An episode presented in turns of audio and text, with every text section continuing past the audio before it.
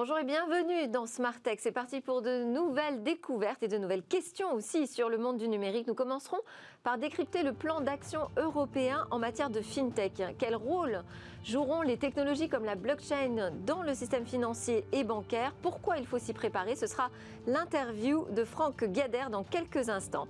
Ensuite, c'est la nouveauté de la semaine dans Smart Tech. Cécilia Sévry nous présentera le journal de l'innovation. Et le cœur de cette émission, lui, sera dédié aux nouvelles techniques de recrutement. Nous verrons comment le numérique modifie l'accès à l'emploi. Enfin, en conclusion de cette édition, j'accueillerai un avocat qui propose une définition passionnante de ce qu'est la donnée, ce nouvel outil décisionnel par excellence. Mais d'abord, bonjour Franck Gader, vous êtes directeur de J255, c'est un cabinet d'avocats international qui a une présence sur tous les continents, une spécialisation dans l'économie numérique. Moi, ce qui m'intéresse aujourd'hui, c'est l'Europe. La Commission européenne a publié six textes hein, sur le rôle et l'évolution des nouvelles technologies au sein du système bancaire et financier. Qu'en avez-vous retenu?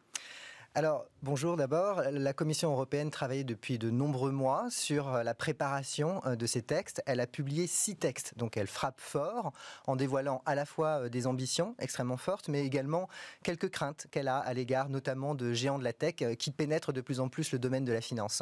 Avec ces six textes, elle dévoile deux plans stratégiques qui concernent la finance numérique, mais également les moyens de paiement. trois propositions de règlement législatif européen concernant les crypto-monnaies, un régime pilote pour les infrastructures de marché qui ont recours à la technologie blockchain, euh, et puis enfin également un texte sur la résilience opérationnelle numérique applicable au secteur financier. Et puis enfin une directive un petit peu euh, râteau qui fait euh, non pas le grand soir, mais en tout cas l'inventaire des, textes et des mesures qui doivent être revues au regard de ces technologies. Il y a des bonnes et des mauvaises surprises dans ces textes? Alors, il y a des très bonnes surprises, puisqu'elle reconnaît l'usage de certaines technologies, la blockchain, l'intelligence artificielle, le monde des cryptoactifs trouve une reconnaissance juridique au quotidien. Nous, avec nos clients, nous voyons que ces clients-là, les grandes entreprises financières, mais également les fintech, attendaient une reconnaissance juridique et souhaitaient euh, trouver des définitions et des concepts juridiques qui s'appliquent à leurs activités. Donc ça, c'est une très bonne nouvelle. Il n'y a pas vraiment de mauvaises nouvelles. Par contre, elle dévoile des craintes, comme j'ai dit tout à l'heure, puisque euh, les big tech, les géants de la tech font très peur, je crois, à beaucoup de monde et notamment au monde de la finance. Ce qui veut dire qu'on va freiner un petit peu sur l'utilisation de, ces technologies à cause de cette menace? Alors, on ne va pas forcément euh, freiner, par contre, on va se préserver d'une concurrence qui pourrait être euh, considérée comme étant déloyale d'un point de vue purement juridique. On va permettre aux acteurs aussi d'œuvrer au niveau pan-européen avec des mécanismes de passeport pour pouvoir développer plus d'activités. Il faut développer du volume, il faut développer de la donnée pour pouvoir résister face à ces grands acteurs qui font très peur aujourd'hui, je crois on, a une habitude de régulation en Europe. Hein. Est-ce qu'on va avoir une régulation euh, plus stricte, plus sévère euh, sur ces nouveaux euh, outils technologiques de la finance? Alors, je ne pense pas que la régulation soit stricte en Europe. Elle est justement assez proportionnée puisqu'elle a préparé ces textes, elle a interrogé les parties prenantes, les grands acteurs, les régulateurs nationaux également. Et donc, elle s'est vraiment préparée à apporter des réponses qui sont adaptées aux spécificités de ces technologies. Donc, il n'y a pas véritablement... pas trop de contraintes. Alors, il y a des contraintes, et heureusement, parce que lorsqu'on souhaite euh, définir juridiquement les choses, il faut des contraintes. Les labels réglementaires méritent des contraintes. Donc, la contrainte est là, bien sûr, les obligations sont là. Par contre, à côté de ces obligations, des opportunités s'ouvrent. Alors, je disais, c'est important euh, de, bien se préparer à ces nouveaux textes. Comment les entreprises doivent prendre euh, les choses à temps, là, maintenant, dès maintenant? Qu'est-ce qu'elles doivent mettre en œuvre? Oui, bien sûr. Le pire, ce serait de ne rien faire. Les entreprises, aujourd'hui, elles ont face à elles énormément de concurrence. Elles ont, alors par exemple, si on parle des entreprises classiques, elles ont le monde des fintech, et puis l'ensemble du domaine financier a ces géants de la tech qui leur font concurrence. Donc elles doivent se préparer à l'application de ces mesures et saisir les opportunités de ces mécanismes qui sont mis en place au niveau européen et qui, dans certains cas, sont extrêmement innovants. Voilà. Et c'est-à-dire comment concrètement? Alors concrètement, en s'impliquant dans les négociations. Ce sont des propositions de texte, trois règlements et une directive. Donc il faut s'impliquer dans les négociations, aller faire valoir son intérêt. Et typiquement, au quotidien, moi j'accompagne des acteurs qui doivent faire valoir ces intérêts au niveau européen et préciser, dans certains cas, les mesures qui vont être applicables dans quelques mois. Comment réagit le secteur bancaire? Le secteur bancaire, en fait, est déjà... Il est plutôt frileux, il est plutôt content, enthousiaste face à ces euh, ouvertures technologiques? Vous savez, la technologie, elle a toujours, au fil des années, défini l'évolution de la réglementation. Donc les grandes banques sont habituées à cette évolution réglementaire et elles ne sont pas surprises par ces innovations réglementaires. C'est pas quand même un secteur dans lequel euh, on est bousculé sans arrêt, hein. c'est plutôt tranquille. Ce n'est pas si tranquille que ça parce que c'est un secteur qui, par essence, est technologique. Et la technologie n'est pas tranquille. Elle change en permanence. Les acteurs bancaires doivent s'adapter en permanence et les règles doivent suivre. Il n'y a pas beaucoup de nouveaux entrants. Il y a beaucoup de nouveaux entrants depuis plusieurs années. En ce moment, oui, ça c'est très nouveau. Oui, c'est vrai. Alors, on a beaucoup Et c'est quelque chose qui va forcément s'accélérer, j'imagine. Oui, on a parlé des fintechs depuis 4-5 euh, ans environ, et aujourd'hui, on parle de ces géants de la tech qui développent aussi des services financiers. Il faut créer des partenariats, il faut créer des volumes, et surtout apporter des réponses sûres, fiables, juridiquement reconnues pour les clients, notamment les clients retail. Ces textes, ils étaient particulièrement attendus, vous disiez, parce qu'on avait besoin d'une reconnaissance euh, sur ces technologies, d'une reconnaissance juridique, d'un cadre. Euh, c'était attendu par qui en particulier? C'était attendu par les acteurs, notamment les fintechs, qui avaient besoin, pour monter des partenariats avec des acteurs classiques, traditionnels de reconnaissance juridique, pour trouver des banques également qui les accompagnent, pour trouver des financements. Donc les acteurs innovants nouveaux, entrants avaient besoin de ces textes. Les grands acteurs également, puisque lorsqu'ils travaillent avec les nouveaux, ils avaient également besoin d'un terrain harmonieux, harmonisé au niveau juridique. En matière d'utilisation de, vous parlez de cryptoactifs, crypto-monnaie, vous allez nous expliquer euh, euh, la, subtilité entre les deux, et aussi de blockchain. Qu'est-ce qui va changer concrètement sur la manière dont on va les utiliser en Europe? Alors, ce qui va changer concrètement, c'est que cette reconnaissance juridique qui définit les services sur crypto-actifs, aujourd'hui, permettent d'obtenir des agréments, et ces agréments vont permettre d'œuvrer au niveau pan-européen. Il n'y aura plus plusieurs régimes Donc, au niveau... crypto-actif, parce qu'on va quand même s'arrêter sur ce mot. Oui. Comment vous le définissez? Alors, un crypto-actif, c'est un instrument... C'est n'est pas forcément une monnaie, en fait? Alors non, ce n'est pas forcément une monnaie. Le monde des cryptoactifs est extrêmement large. En France, on parle d'actifs numériques. Vous avez des crypto-monnaies, des crypto-monnaies, pardon. Vous avez également des actifs dits utilitaires, donc des instruments numériques qui vont permettre de d'échanger des usages de quelque chose, d'une entreprise. Et puis vous avez également le monde des jetons financiers, les security tokens, qui sont des instruments financiers qui ont recours à la même technologie, à savoir la blockchain. Un peu comme des actifs boursiers, mais donc qui vont être transférés sur la blockchain. Ils sont nés sur la blockchain et ils transitent via cette technologie. Et alors donc en matière d'usage, est-ce que ça va libérer les usages davantage, euh, les sécuriser, euh, instaurer une transparence? Qu'est-ce que ça va changer? Les sécuriser, bien sûr. Également empêcher euh, ce que la Commission européenne a en ligne de mire depuis de nombreuses années, et c'est bien normal, le financement du terrorisme et le blanchiment. C'est un point extrêmement important. Grâce à ses obligations, à ses agréments, elle va pouvoir œuvrer contre cette menace. Donc ça, c'est un point qui est vraiment fondamental dans l'approche réglementaire que propose la Commission européenne. Et ensuite, en termes d'usage, on va pouvoir encore une fois développer des activités au niveau pan-européen et donc développer du volume.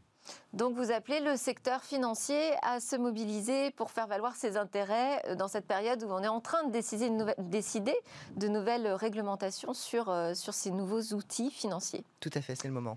Merci beaucoup Franck Gader, directeur de GIDE 255. C'est l'heure de notre journal de l'innovation.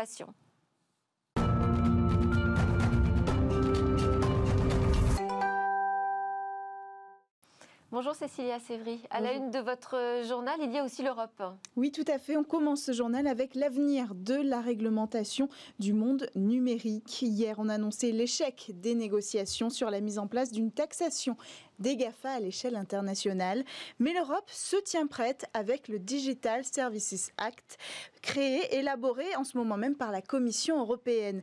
Parmi les mesures que cette loi pourrait contenir, un partage obligatoire des données avec les entreprises concurrentes, mais aussi l'interdiction de la préinstallation de leurs applications sur les smartphones. Ce projet de loi est aussi ambitieux que strict à l'égard des géants de la tech. Il renouvellera un cadre juridique inchangé depuis l'an 2000.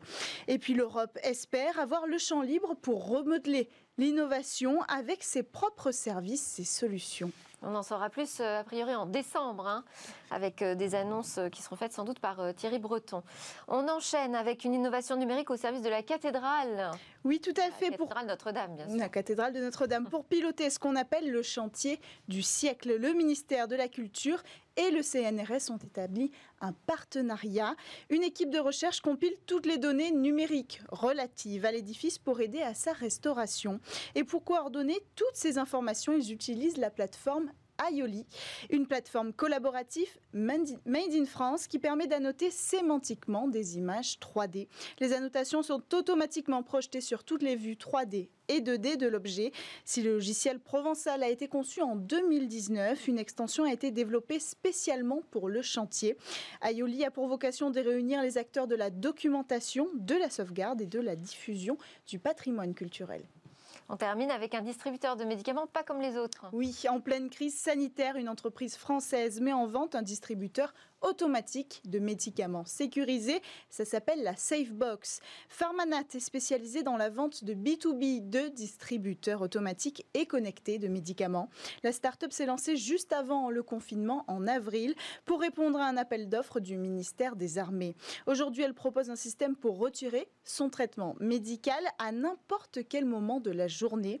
Ce distributeur permettrait de rendre bien plus fluide, évidemment, le trafic en pharmacie. Et euh, dans un contexte de crise sanitaire, il limite le contact avec les professionnels en première ligne.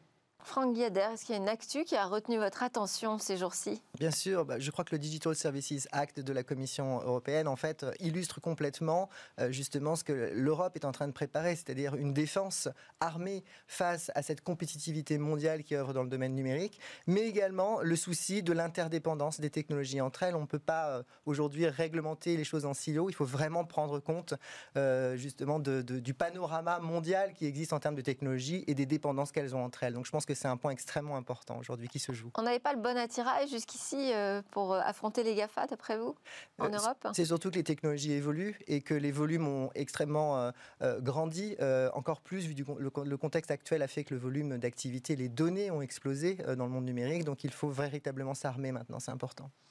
Merci beaucoup. Merci Cécilia Sévry pour le journal de l'innovation. Merci Franck Gader, directeur de GIT 255. On enchaîne avec notre débat sur les nouvelles techniques de recrutement.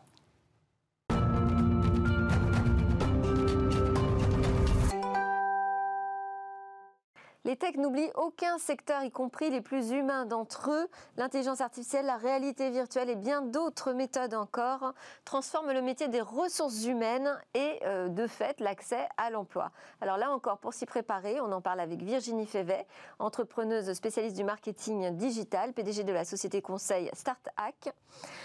Carl Rigal, directeur marketing de Steady, qui aide les entreprises à trouver des consultants ingénieurs adaptés aux missions qu'on leur confie en utilisant l'intelligence artificielle et le machine learning. Maxine Pitet, chef de projet Ariba Jobs, une plateforme de recrutement qui, qui fonctionne aussi grâce à l'intelligence artificielle. Alors, on va tout de suite euh, entrer dans le vif du sujet, euh, Virginie Févet. Ces euh, nouvelles techniques de, recrutement, est-ce qu'elles sont déjà en œuvre dans les entreprises ou on est encore au stade expérimental? Aujourd'hui, c'est indispensable. Recruter via le net je veux dire, on peut, peut plus passer par d'autres moyens. Donc, euh, c'est en, en, place à différents niveaux. Hein. Il y en a des plus poussés que d'autres, euh, mais au minimum d'être sur LinkedIn ou de participer à des, enfin, de publier des annonces sur des plateformes, c'est le minimum. Est-ce que c'est la réponse aussi à de nouvelles attentes des employeurs? Oui, parce que euh, on est tout le temps en train de sourcer des bons candidats, parce que parce que c'est pas évident d'ailleurs d'en trouver. et puis en fait, c'est un moyen facile euh, et rapide pour pouvoir euh, rapidement pouvoir pourvoir un poste. Et aujourd'hui, tout va très vite. Donc, euh. Et du côté des candidats aussi, j'imagine. C'est une vraie attente parce que ça correspond à des nouveaux usages. Oui, et puis il y a de plus en plus de plateformes, ça se multiplie, et, et c'est vrai qu'on peut organiser vraiment, enfin, postuler de façon très, très rapide, très simple. Carl Rigal de, de Steady, le, marché de l'emploi, il a été euh, profondément bouleversé par le numérique évidemment, mais aussi par la crise euh, Covid-19. Absolument, il a été bousculé. Qu'est-ce que vous avez pu constater de votre côté? Alors sur la, sur la partie ingénieur dont nous nous occupons, euh, on met en relation des des entreprises qui ont besoin d'ingénieurs euh, sur le mode externalisé, avec euh, ben, les ingénieurs qui sont le plus adaptés à ces missions-là. Euh, on a constaté que sur certains secteurs, notamment l'aéronautique par exemple ou l'automobile, le transport, mais surtout l'aéronautique, ben, l'impact a été fort, donc une réduction de voilure assez forte sur ces profils-là. En revanche, sur beaucoup d'autres secteurs d'activité, la santé, les sciences de la vie, la défense, l'énergie, les besoins en professionnels ingénieurs qualifiés est resté la même, voire accélère aussi. À augmenter ou pas C'est ce que j'allais dire? À augmenter sur, le, par exemple, les sciences de la vie ou la santé, effectivement, ça se voit, c'est très net. c'est des secteurs qui continuent à recruter fortement. Et ça a été rapide? Les effets ont été assez immédiats? À partir du confinement? à, partir du confinement, il y a eu une accélération douce, on va dire, et aujourd'hui, c'est en train d'accélérer un petit peu plus fortement. Maxime Peter, je ne l'ai pas précisé tout à l'heure, mais Ariba Jobs, euh, ça a été développé par Aldelia, euh, qui est euh, leader du recrutement et de la gestion de talent en Afrique. Euh, les technologies, est-ce qu'elles peuvent permettre de rendre justement plus visibles certains profils qui passent un peu euh, entre les mailles du filet? Oui, et aujourd'hui, c'est vraiment ce qu'on essaye de faire avec la plateforme. Elle, est toute jeune, ça a été lancé il y a six mois. Mais euh, l'idée, c'est vraiment de donner de la visibilité aux talents en Afrique. Mais je pense que tout le, monde, tout le monde en a besoin.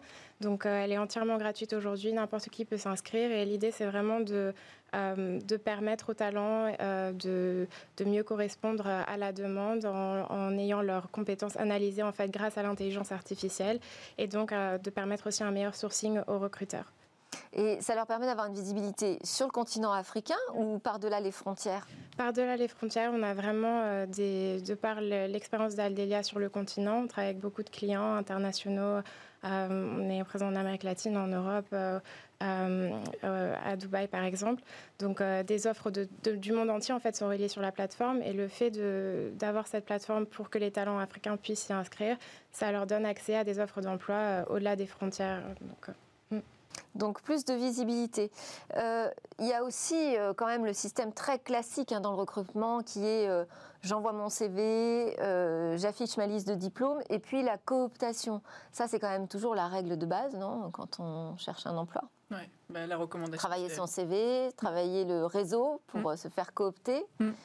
Et c'est vrai qu'aussi, il y a une étude APEC euh, qui a montré qu'il y a de plus en plus d'entreprises qui chassent eux-mêmes. Euh, c'est vrai que, et qui vont sur LinkedIn pour aller chercher des profils, qui regardent aussi les recommandations qu'il y a en dessous, des contacts. Et c'est vrai que. Alors, comment faut travailler son profil LinkedIn? Ça, c'est intéressant. Qu'est-ce qui est particulièrement regardé par les entreprises?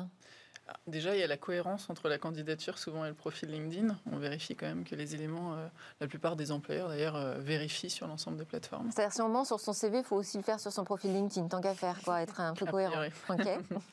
ensuite, euh, ensuite, il faut bien tout remplir avec des mots-clés, parce qu'effectivement, on ressort par rapport à des mots-clés, donc par rapport au poste qu'on cherche et aux compétences qu'on a. Et puis, il faut travailler son réseau. Hein, il n'y a rien de tel.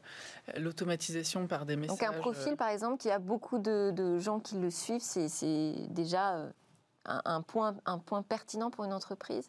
Si, tiens, c'est quelqu'un d'influent ou c'est pas forcément qui est pertinent dans son secteur? Pas forcément le nombre de contacts, en revanche euh, l'activité aussi. C'est-à-dire que si on veut euh, être référent dans un domaine d'activité, il faut montrer qu'on partage de l'information sur le sujet, il faut montrer qu'on est vraiment la personne spécialisée et qu'on suit vraiment l'actualité. Donc il euh, faut que l'ensemble soit cohérent et, travailler un réseau, encore une fois, c'est pas seulement avoir des contacts, c'est vraiment s'investir dans les communautés, dans les groupes, dans les groupes très thématiques sur le métier concerné. Maxime Pitet, on, a donc ces nouveaux outils. Vous disiez, euh, j'utilise euh, l'intelligence artificielle pour faire du matching hein, entre euh, les offres d'emploi et, les talents. Comment travaille cet outil? Parce que ça aussi, c'est assez classique, le matching finalement. C'est assez vieux comme le recrutement. je pense que c'est pas. c'est pas aussi classique. Je crois que sur LinkedIn, il n'y a pas vraiment ce, matching on enfin, il n'y a pas une analyse peut-être aussi poussée euh, des données euh, qui, euh, qui, qui, viennent, qui proviennent des candidats. Ce que je veux dire, c'est que les, les, RH, les, les, DRH, les directions de ressources humaines, elles font ce travail-là depuis toujours, hein, d'aller chercher des profils en adéquation avec les postes. Tout à fait. Et, mais je pense qu'aujourd'hui, le digital, c'est vraiment pouvoir mieux mieux faire correspondre l'offre et la demande et aider les DRH, les recruteurs dans ce travail-là. Aujourd'hui, je pense que on veut éviter que le recrutement se fasse en recevant des euh, CV dans des boîtes email et que du coup seuls les 50 premiers en fait qui envoient leur CV euh, puissent être sélectionnés. On veut donner la chance à tout le monde et que du coup grâce à nos outils d'intelligence artificielle et de matching en fait chaque candidat voit son CV analysé euh, et s'il n'est pas recruté aujourd'hui pour une offre d'emploi qui est postée à un instant T pourra être recruté demain car il est gardé dans la database. C'est-à-dire qu'il recevra une alerte Exactement. sur d'autres offres qui peuvent correspondre à son profil. oui. Vous avez exactement le même type d'outil hein, de, job matching. Comment vous voyez l'apport de l'intelligence artificielle dans les phases de recrutement et d'accès à l'emploi? C'est déjà euh, les recruteurs au sein des départements RH, c'est les parents pauvres en fait. Ils n'ont pas beaucoup de temps, ils sont sous-équipés. Donc euh, le peu de temps qu'ils ont à, consacrer à leur métier, euh, il faut que ce soit du temps qualitatif. que ce soit pourtant, leur métier est crucial. Hein. Absolument. Si on se trompe sur un recrutement, c'est quand même très pénalisant pour l'entreprise. Absolument. donc effectivement, ces outils-là, ça permet d'accélérer et de fiabiliser toute la phase, en tout cas, de. de, donc c'est une présélection automatique? C'est une aide à la décision. Il faut jamais laisser l'intelligence artificielle travaille toute seule, évidemment, il faut toujours qu'il y ait un, une expertise RH qui soit derrière et qui valide, qui vérifie euh, la, recommandation. Donc ça veut dire qu'il y a quand même des, des CV qui vont être éliminés d'office? Ah, alors, euh, ça, va dépendre de ce qu'on va demander euh, dans le poste en question. Euh, ça, sera, ça, dépendra surtout de ça. Et puis, il y a toujours eu, de toute façon, depuis plusieurs années maintenant, des outils qui étaient destinés à présélectionner les CV. Aujourd'hui, les moyens dont on dispose permettent de le faire de manière beaucoup plus précise et beaucoup plus rapide sur des quantités de données beaucoup plus importantes et de trouver des corrélations de succès qui permettent de faciliter aussi l'accès à certaines opportunités pour certaines personnes qu'on ne voyait pas précédemment. Maxime Cité, vous vouliez réagir? Oui, c'est qu'en fait, les CV sont évidemment éliminés, mais c'est en se basant sur les compétences des candidats et, donc ce, et ce dont le recruteur a besoin. Donc, c'est plus, comme je le disais, euh, parce que quelqu'un n'aura pas répondu assez rapidement ou euh, il, n'est pas dans le premier CV sur la pile. En fait, c'est vraiment euh, sur la base de l'analyse des besoins du recruteur et des compétences des candidats. Quand on parle d'intelligence artificielle, c'est pas un mot un peu grand par rapport à ce que fait l'outil? Non, non, c'est. Charles Rigal Non, je pense pas. Euh, l'outil peut, travailler en profondeur sur une quantité incroyable de données, pouvoir proposer des scénarios de compréhension des succès des gens sur leur, leur parcours professionnel. C'est des choses que des humains auraient mis très très longtemps à trouver. encore, il aurait fallu vraiment qu'ils se mettent à très nombreux. Donc non, c'est un, c'est un vrai apport. Euh, c'est quelque chose qui effectivement est en train aujourd'hui de, prendre, de prendre beaucoup de place. Euh, mais encore une fois, ne jamais laisser seul l'intelligence artificielle travailler. Alors il y a aussi des techniques de recrutement euh, par vidéo avec des systèmes intelligents qui sont capables de faire passer des entretiens. Alors bon, ça c'est encore un peu de la science-fiction peut-être, mais en tout cas d'analyser les vidéos et de capter des signaux sur les soft skills notamment. Qu'est-ce que vous pensez de ces outils, Virginie Févet? Alors j'en ai pas testé encore, donc euh, je ne vais pas me prononcer sur le sujet. Je, rejoins un peu la vie, c'est-à-dire qu'à un moment donné, on ne peut pas tout remplacer. Et je pense que euh, n'enlèvera jamais euh, l'apport d'un bon RH qui va sentir quand même pendant l'entretien enfin, des éléments qui sont. Et ça veut dire quand même que s'il y a des entreprises qui utilisent ces outils, il faut qu'on s'y prépare.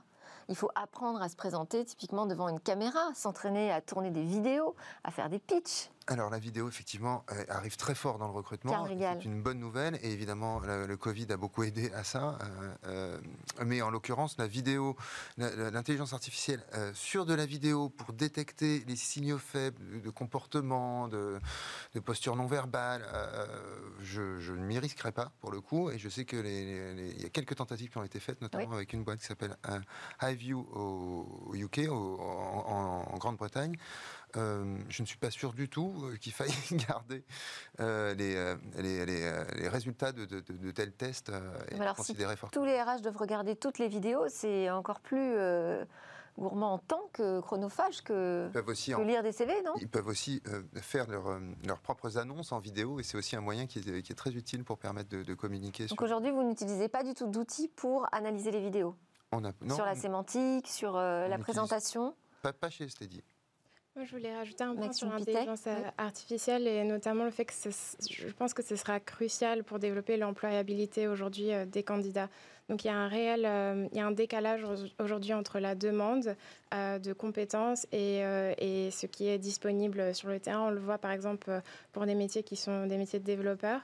Euh, on travaille sur euh, un projet avec euh, l'Organisation internationale de la migration qui s'appelle le projet Match. Donc l'idée c'est de promouvoir la migration circulaire. On recrute des Nigérians et des Sénégalais pour pouvoir des postes en fait où on a du mal à recruter dans certains pays européens. Typiquement, la Belgique, on a des associations d'entreprises qui nous font remonter systématiquement des besoins en recrutement et les profils qui reviennent sont systématiquement des profils tech de développeurs, d'ingénieurs système, cloud specialist. Et il y a un vrai déficit. Donc l'intelligence artificielle va permettre d'analyser les données et de comprendre qu'est-ce qu'il faudra, quelles sont les, les formations qu'il faudra développer pour permettre aux talents d'être, de mieux correspondre à la demande. C'est intéressant. Est-ce que ça, ça permet d'avoir davantage de mixité aussi dans les recrutements, ces nouveaux outils? Je pense, oui, euh, euh, effectivement, parce que mixité, c'est-à-dire de, genre. Euh, de profils différents, d'origine, de mixité homme-femme. Oui, parce qu'encore une fois, ça revient à ce que je disais, il y a plus. ce sera vraiment sur l'analyse des compétences et donc pas forcément féminin, masculin. Ça donne la chance à tout le monde. les personnes sont rendues plus visibles. Avec un bémol, parce que finalement, ce sont les entreprises hein, qui vont définir les critères de sélection. C'est exactement ça. Euh, je pense que l'intelligence artificielle, effectivement, en se basant sur des données euh, factuelles, professionnelles, les postes, les derniers postes occupés, le diplôme, le dernier diplôme, euh, les compétences, hard skills ou soft skills, donc savoir-être ou savoir-faire, on laisse de côté ce que l'être humain, dans un premier temps, aurait vu peut-être, à savoir une photo, mm. une adresse stigmatisante, potentiellement stigmatisante, évidemment un genre. Donc, ça permet en fait à beaucoup plus de gens de faire valoir leurs compétences, de faire valoir leur parcours professionnel. Après, il, ne reste pas moins qu'on finira par rencontrer quelqu'un, euh, que ce soit à distance ou euh, en présentiel, euh, et que cette personne-là peut introduire des biais, même s'il n'en avait pas à la base.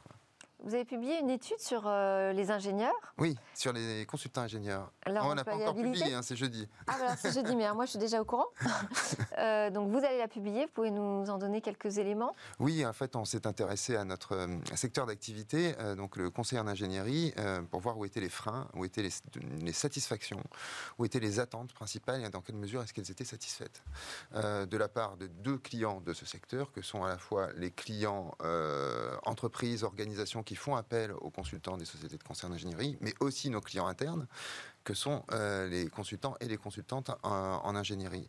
Et effectivement, on s'est rendu compte qu'il y avait euh, pas mal d'attentes qui restaient euh, à combler. Alors lesquelles?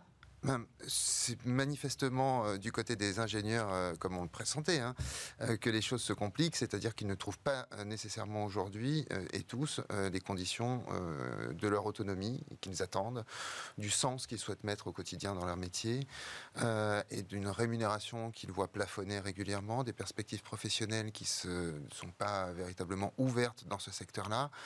Euh, alors que c'est un secteur qui est capital pour euh, l'économie française, qui a un déficit euh, structurel de 4% de sous-effectifs dans ses rangs, qui génère un manque à gagner de 500 millions à 1 milliard d'euros par an. Et on se rend compte au final que 30% de ces ingénieurs pensent quitter le métier dans les prochains mois ou dans les, dans les, prochaines, dans les prochains mois. Donc euh, c'est un véritable problème puisque ce sont des profils qui manquent. Hein. C'est un profil qu'on met beaucoup d'argent à essayer d'aller chercher dans les écoles. Euh, au travers d'activités d'action de, de, marque employeur notamment. Euh, et en fait, sans se rendre compte qu'en essayant de remplir le tonneau, on ne voit pas qu'il y a un énorme trou en bas du tonneau et que plus on le remplit, plus ça, ça s'évacue rapidement. Donc il y a un véritable problème de rétention. Peut-être adresser ce sujet là avant de, parler d'attractivité du métier, qui effectivement est un sujet. Mais regardons dans quelle mesure est-ce que les gens qui le font aujourd'hui, l'exercent aujourd'hui, euh, sont prêts à le quitter. Quoi.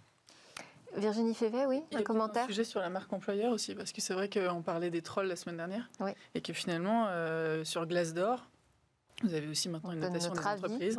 Et en fait, euh, on, voit très nettement qu'il y, a des personnes qui ne souhaitent pas du tout euh, rejoindre une entreprise qui a mauvaise réputation. Et c'est aussi un sujet pour plein d'entreprises de travailler son image et de faire en sorte qu'ils aient les meilleurs candidats qui postulent aussi. Les techniques de recrutement, elles ont évolué d'après vous dans les entreprises? Les startups, elles sont un peu différentes de ce qu'on a connu il y a 10 ans?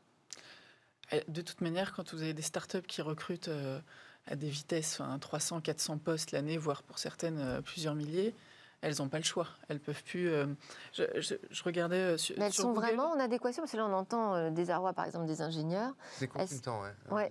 consultants ingénieurs. Est-ce qu'elles sont en adéquation avec le marché selon vous Les entreprises que vous rencontrez? Dans leur demande, dans leur profil ou Oui, dans leur manière d'aller chercher en fait les bonnes personnes. Ce qui est sûr, c'est qu'elles travaillent leur démarche de recrutement. Ouais. Dans leur image, elles la travaillent. Et dans l'accueil des salariés, enfin, le lieu est travaillé, l'endroit, c'est ludique, c'est plein d'animations. On ne peut pas dire que les conditions ne sont pas réunies. Ensuite, dans leur méthode de recrutement, c'est vrai que chez Google, c'est 3 millions de candidatures par an. Euh, j'imagine bien que prendre même un RH à temps complet, ou plusieurs, ou je ne sais combien, je, pense que c'est invivable. Donc j'imagine qu'elles évoluent avec des outils. Euh, pour les autres, euh, je crois que sur les petites entreprises, la PEC disait qu'il y a à peu près 30 candidatures, 30 candidats par poste. Donc ça reste encore gérable par un humain absorbable. de façon artisanale. Quoi. Maxine Pitel, la, réglementation dans, les pays euh, que vous connaissez bien, en Afrique et en Europe, est-ce qu'elle évolue aussi? Est-ce qu'elle est en adéquation avec ces nouvelles techniques de recrutement? Euh, Par rapport à la réglementation, je... Sur l'accès à l'emploi, oui euh, je ne pourrais pas vous répondre de façon générale comme ça, parce que d'un pays à l'autre, je pense que ça, ça change énormément. Euh, je, voulais revenir. Oui. Dites-moi. Non, non, simplement, c'est peut-être autour de la table, vous avez une réponse là-dessus, hein, parce qu'en fait, aujourd'hui, on se rend compte aussi que les entreprises ont besoin euh, de trouver des jeunes talents qui ont des aspirations un peu différentes de ce que propose le cadre de contrat de travail classique tel qu'on le connaît. Est-ce que ça bouge un peu là-dessus? Oui, le freelancing est en plein développement. Oui. Alors, ce qu'il y a, c'est que freelancing, parfois, euh, rime pas avec euh, bon salaire, euh, confort et sécurité il faut accompagner les gens vers le freelancing. Euh, c'est compliqué de se, lancer euh, quand on n'a pas euh, un pipe commercial, par exemple. Quand on, quand on, ça, peut être compliqué. C'est pour ça que chez Steady, en l'occurrence, quand nos, talents ont envie de bouger, on les accompagne vers l'extérieur, que ce soit évidemment vers des modèles de freelancing quand ça les intéresse, en les accompagnant vers quel est le bon statut pour vous, en leur permettant effectivement de continuer à, travailler avec Steady en allant chercher des missions. Et dans, dans les algorithmes, ça, c'est pris en compte également, le type de mission, la, possibilité de se proposer en freelance? Oui, c'est plusieurs modalités de collaboration qui sont possibles sur Steady. Effectivement, on privilégie nos euh, consultants salariés, euh, mais, euh, mais des Ce que je veux dire, c'est que souvent, l'une des problématiques, je trouve, hein, dans les méthodes classiques de recrutement, c'est que finalement, il y a un cadre. Alors, on cherche la personne idéale pour le poste qui ferait exactement la même chose que la personne qui le faisait avant. Le clonage. et c'est voilà, et un clonage, exactement. Est-ce que ces nouveaux outils permettent un peu d'élargir et de dire bon, vous êtes une entreprise, vous cherchez quelqu'un en CDI, mais nous, on peut vous proposer un bon profil qui, lui, serait en freelance. Absolument. Alors, Est-ce que ça assouplit un peu ces règles de recrutement C'est pas tant sur le format de collaboration, euh, CDI, freelance, euh, CDI de portage. Ça en fait partie, en tout cas. Ça en voilà. fait partie, mais sur, sur les profils mêmes, c'est-à-dire qu'effectivement, on, on, je pense que l'intelligence artificielle aide, freine ce clonage, cet effet clonage. On peut trouver euh, des modèles de. Et c'est un peu contre-intuitif, excusez-moi de vous couper, parce que l'automatisation, on a plutôt l'impression que ça va accélérer le clonage. oui, mais on peut aussi trouver des gens qui ont un potentiel de succès sur un poste parce qu'ils vont avoir des compétences disponible et transférable sur ce poste et qui, qui, n'étaient pas euh, destinés à prendre ce type de poste. Donc ça permet de faire venir dans, des castings des profils qui n'étaient pas forcément prévus, mais dont l'intelligence artificielle aura noté que leurs compétences sont transférables avec des chances de succès certains. Maxime Pitet, vous vouliez ajouter quelque chose C'est exactement ça, c'est ce que je voulais dire par rapport justement à l'employabilité. Donc c'est vraiment l'analyse de données et comprendre quelles compétences sont transférables peut-être d'un poste à l'autre. Et pour revenir sur euh, le point sur la mixité, quelque chose d'important euh, par rapport à la digitalisation de ces process, c'est vraiment que je pense qu'on donne la chance à des profils qui peut-être euh, ne, ne, savaient pas avant où aller trouver les offres d'emploi. On le voit beaucoup en Afrique en fait. Euh, typiquement, on a eu sur, euh, sur un projet de recrutement dans le cadre du projet Match avec euh, les Nations Unies un profil de l'université de Calabar, donc c'est au sud-est du Nigeria. donc c'est pas une grande ville, c'est pas Lagos, et qui pourtant était un développeur Python très qualifié et qui correspondait à ce que l'entreprise en Italie recherchait. Donc ça, ça, donne vraiment l'accès à des personnes dans des, c'est une, une, mixité de lieux, je veux dire, dans des locations qui peut-être étaient moins considérées euh, avant dans des procédures de recrutement classiques. On va dans des grandes villes, par exemple. Et alors, vous touchez aussi différents secteurs, mm. l'énergie, le transport. Euh, oui. Euh, est-ce qu'il y a des, est-ce que vous constatez en tout cas des différences entre les différents secteurs sur l'adoption de ces nouveaux outils de recrutement? Euh, pas nécessairement. Je pense qu'aujourd'hui, euh, les, recruteurs et, nos clients ont envie de techniques euh, efficaces, d'aller au plus vite, d'aller au mieux. Donc, nous, on a commencé Aldelia, donc le groupe qui a développé Ariba Jobs. On a commencé avec beaucoup de clients du secteur pétrolier, notamment en Afrique et en Amérique latine. Aujourd'hui, ils sont aussi friands de ces, nouvelles techniques que des, le secteur de la tech ou, de la banque, etc. Donc, c'est vraiment optimiser les processus de recrutement. Tout le monde va aller plus vite, tout le monde va être le plus efficace possible. Et puis gagner du temps, c'est gagner de l'argent. Donc, euh, donc voilà. Et les talents aujourd'hui, c'est quand même le point essentiel pour progresser, développer ses projets. Exact. Nous, on constate, c'est pas trop par secteur, c'est plutôt par taille d'entreprise, en fait. Euh, plus les entreprises sont grosses, plus elles ont investi euh, sur leur département recrutement, évidemment.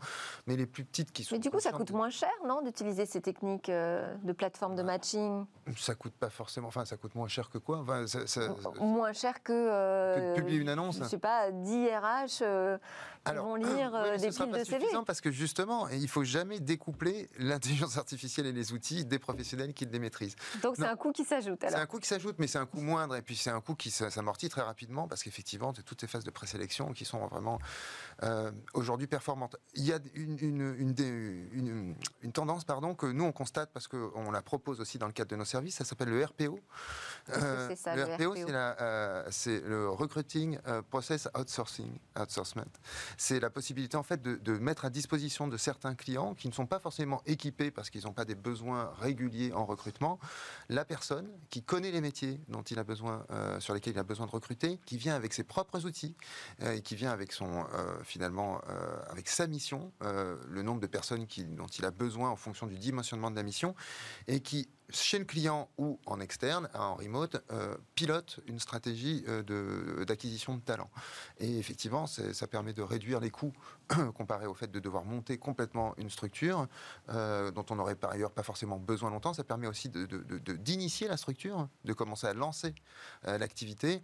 Et puis ça coûte effectivement moins cher que des cabinets de recrutement classiques aussi. Donc ça, on le constate sur les plus petites entreprises qui souhaitent monter, c'est la mise à disposition d'un professionnel avec ses outils, On a savoir-faire. Merci beaucoup, merci Virginie Févès, CEO de StartHack, Karl Rigal, directeur marketing de Steady et Maxime Pitet, chef de projet Ariba Jobs, pour vos éclairages sur ce nouveau marché des techniques de recrutement. On va passer tout de suite à un nouveau rendez-vous dans Smartech autour de la donnée.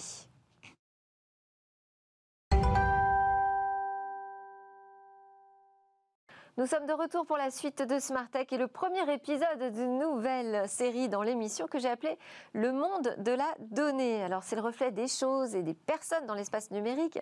La donnée, elle tient évidemment un rôle majeur dans la transformation du monde et avec Mathieu Bourgeois, on s'est assez vite retrouvé autour de l'idée d'offrir une place de choix à cette donnée dans Smart Tech. Mathieu Bourgeois, vous êtes avocat associé au cabinet KGA, auteur chez LexisNexis et cofondateur du Cercle de la donnée. Vous êtes évidemment la bonne personne pour démarrer cette série.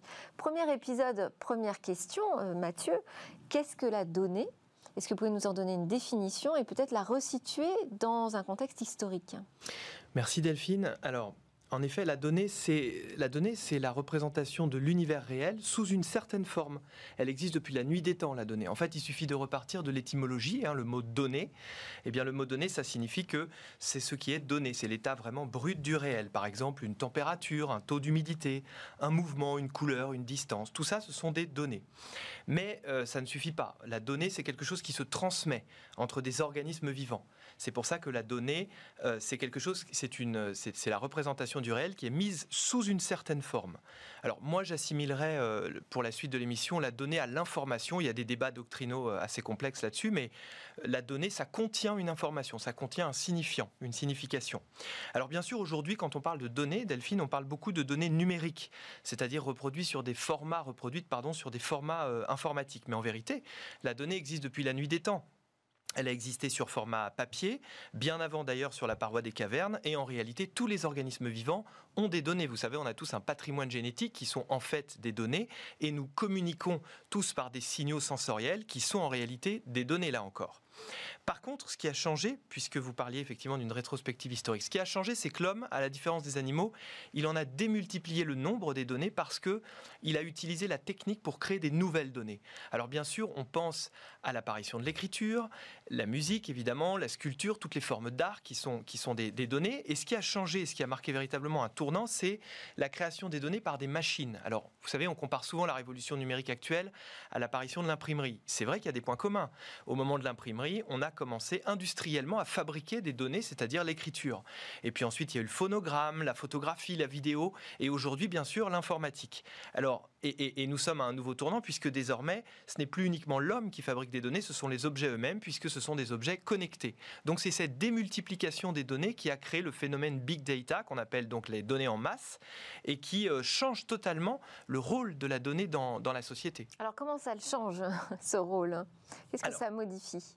Alors ce que ça modifie, c'est que la donnée a toujours été un lien entre les êtres vivants et entre les hommes. Aujourd'hui, elle devient un bien. Alors pourquoi elle devient un bien? Ben, Parce que justement, cette possibilité technique d'encapsuler, si vous voulez, des données et de les faire circuler sur des formats euh, ultra rapides et, euh, extrêmement, euh, comment dire, efficaces, permet la naissance d'une véritable économie de la donnée. C'est-à-dire qu'aujourd'hui, on peut stocker, faire circuler, traduire, compléter les données pratiquement de manière illimitée. Ça change notre rapport au temps, ça. Parce que les données, en vérité, euh, aujourd'hui, nous font gagner du temps à nous les utilisateurs, puisque vous savez très bien que, par exemple, hein, pour prendre un exemple très simple, quand vous utilisez un service de cartographie ou un assistant de circulation, vous, rentrez l'adresse, qui est une donnée, et on vous donne immédiatement le chemin, qui est une autre donnée, le plus efficace. Donc vous gagnez du temps. Mais euh, vous allez voir que, que, ce, que ce temps a un coût en vérité, puisque à l'inverse, les opérateurs qui vous fournissent ce service se servent de votre donnée et euh, recommercialisent cette donnée, et en vérité, ensuite, vont euh, produire d'autres données. et donc tout ça fait naître un marché de la donnée. Alors, bien sûr, il y a des côtés extrêmement positifs. Vous allez voir qu'il y a quelques ombres au tableau. Alors, les côtés extrêmement positifs, c'est que ça permet une grande efficacité, un gain de temps et la création d'emplois, en vérité. Hein, l'économie numérique, bien entendu, crée des emplois, c'est évident. Mais, mais d'un autre côté, ça nous met, nous tous, les citoyens, sous, le, comment dire, sous la domination de nouveaux acteurs, en l'occurrence les GAFAM et toutes les entreprises qui utilisent massivement des données. Et ces entreprises, souvent, elles ont maintenant une façon euh, multiface de vous proposer le service. C'est-à-dire, voyez, on me vend une montre, on va me la vendre. Mais si cette montre est connectée, on va pouvoir quasiment me la donner ou me la vendre très peu cher parce que, comme cette montre enverra sans cesse des données, eh l'opérateur qui va me vendre cette montre va en réalité gagner de l'argent, pas tellement en, numérique, en numéraire avec de l'argent, mais en numérique puisqu'il va pouvoir revendre ses données et finalement me ressolliciter. Donc tout ça euh, crée une forme de dépendance et les défis sont, sont, sont, là et sont réels. Et il y a une certaine ignorance citoyenne sur le sujet qu'il faut réveiller. Euh, sur le plan individuel, la face cachée du numérique, c'est, c'est le marché de l'attention. C'est-à-dire que comme, comme vous êtes, nous sommes tous euh, sous, comment dire, d'une certaine manière, sous une forme de surveillance commerciale ou parfois idéologique via les données, eh bien, nous sommes sollicités à l'extrême. Hein, nous sommes euh, sollicités à l'extrême, nous sommes surveillés parfois aussi à l'extrême. Et ça peut créer un enfermement algorithmique, ça peut créer des pertes de repères et aussi un conditionnement. Et puis sur le plan plus collectif, et vous le savez puisqu'en ce moment c'est un mot qui est très à la mode, ça, ça met en danger bien sûr la souveraineté de l'État puisque l'État historiquement a été le premier producteur de données avec l'INSEE par exemple. Hein, L'État a tout de suite compris, euh, dès les grands rois d'ailleurs, qu'il fallait connaître sa population pour pouvoir l'administrer comptablement. Bien aujourd'hui, il est clair que l'État n'est plus, euh, n'a plus le monopole euh, de la connaissance de sa population. Les États sont dépassés en grande partie par les GAFAM et donc évidemment, euh, dans certains cas, deviennent dépendants euh, d'acteurs étrangers, ce qui pose le problème de l'indépendance euh, nationale. Et alors, au vu justement de et ses bénéfices et ses risques civilisationnels que vous venez de mentionner, est-ce que vous pensez qu'il va falloir statuer sur la donnée, lui donner un statut? Alors oui, c'est alors ça c'est une excellente question. C'est d'ailleurs un, sujet que j'ai abordé dans mes publications chez LexisNexis, le droit de la donnée. Alors c'est une bonne question. Il y a deux approches. Il y a l'approche spécialiste et il y a l'approche universaliste. Moi, j'ai plutôt tendance à préférer l'approche universaliste. L'approche spécialiste consiste à édicter une nouvelle réglementation à chaque fois que euh, va naître d'une certaine manière un nouvel usage de la donnée. Euh, voilà. Mais il y a l'approche universaliste. Euh, mais nous en reparlerons, j'imagine, à une prochaine émission. Oui, ce sera effectivement l'occasion de faire saison 1, épisode 2 du monde de la donnée ensemble. Merci beaucoup, Mathieu Bourgeois, avocat associé au cabinet KGA. Merci à tous d'avoir suivi Smart. J'espère que vous aurez apprécié ces nouvelles découvertes et réflexions sur le monde numérique à suivre. Quatre jeunes pousses dans le Lab Startup. Et moi, je vous dis à demain pour de nouvelles discussions sur la tech.